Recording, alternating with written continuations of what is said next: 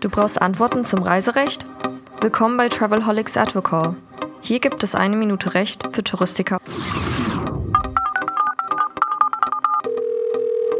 Guten Tag, das ist die letzte Episode vom Travelholics Advocall aus der Staffel 2 mit Professor Hanjo Vogel von Beiten Burkhardt hier im Travelholics Advocall. Geht es noch einmal um das Thema, das ich ja keinem wünsche, um das Thema Insolvenzen. Und wie ist das eigentlich, Hanjo? Haftet man dann eigentlich auch persönlich als Reisebüro, wenn jetzt zum Beispiel ein Veranstalter Insolvenz geht? Also wie ist die persönliche Haftung bei Insolvenzen? Auch wenn ich Geschäftsführer einer GmbH bin, Insolvenz gehe, wie weit geht das? Also man, man muss die Dinge auseinanderhalten. Das eine ist, wenn ich eine Einzelfirma bin, dann hafte ich sowieso immer für meine Verbindlichkeiten mit meinem kompletten Privatvermögen. Also jedes Reisebüro, das als einzelkaufmännisches Unternehmen oder als OAG zum Beispiel organisiert ist, da ist immer mein Privatvermögen mit auf dem Block und ähm, in Gefahr.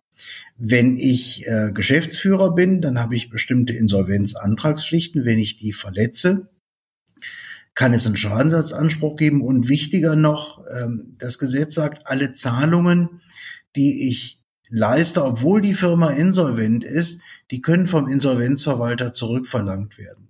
Das ist zwar auch im Moment bis zum 30.09. ausgesetzt, aber typischerweise ein echtes Thema, dass der Laden eigentlich schon insolvent ist, aber ich munter weitermache äh, zum Beispiel meine IT-Leute bezahle oder meine Anwälte oder den Firmenwagen tanke. Und diese Gelder können über Wochen hinweg vom Insolvenzverwalter zurückgeholt werden. Haftung wegen Falschberatung, wenn der Reiseveranstalter pleite macht. Ähm, das Thema hatten wir schon mal bei Thomas Cook. Da gab es einige meiner Kollegen, Kolleginnen, die sich äh, da sehr weit aus dem Fenster gelehnt haben und gesagt haben, na klar haften die Reisebüros dafür. Ähm, da ist jedenfalls nach meinem Kenntnisstand nicht eine Klage anhängig gemacht worden und nicht ein Reisebüro verurteilt worden.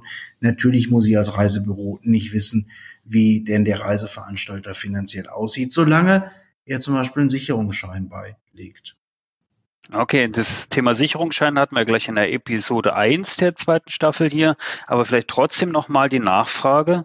Aufgrund der aktuellen Situation kann man ja davon ausgehen, dass viele den Verdacht hegen, dass es äh, wirtschaftlich schwierig ist für Reiseveranstalter oder Airlines. Wenn ich da jetzt trotzdem als Vermittler tätig bin, stehe ich da nicht immer mit einem Bein im Gefängnis, weil äh, man mir unterstellen könnte, du hättest ja eigentlich wissen können, dass es vielleicht nicht gut geht? Nee, also das, Bin ich aber Reise, dass es Reiseveranstaltern nicht gut geht, das ist ja jetzt kein Sonderwissen eines Reisevermittlers, sondern ich glaube, das ist in Deutschland und in Europa eigentlich bei jedem bekannt.